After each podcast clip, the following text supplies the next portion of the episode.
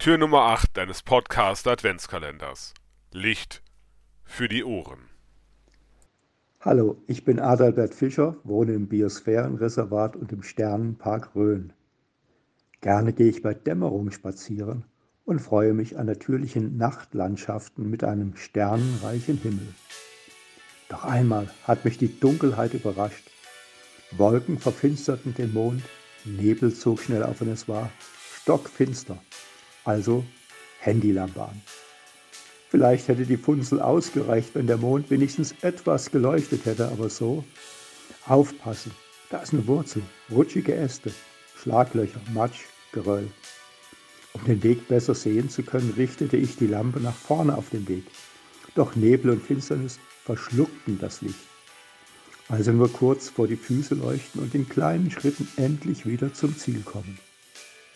Jetzt an der Schwelle zum neuen Jahr fühle ich mich ähnlich unsicher wie damals beim Wandern in Nebel und Finsternis.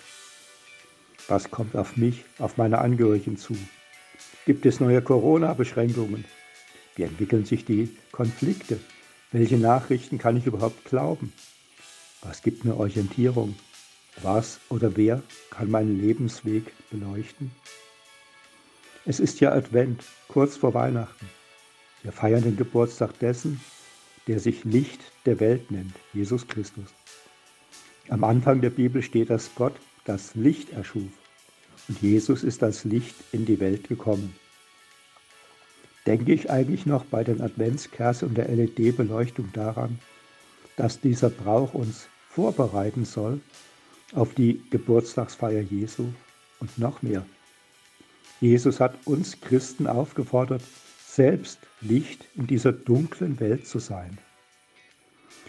Da wünsche ich mir nicht nur so eine trübe Funsel wie meine Handylampe zu, Lampe zu sein, sondern ein heller Scheinwerfer, der die Liebe Gottes zu uns Menschen ins richtige, ins strahlende Licht setzt.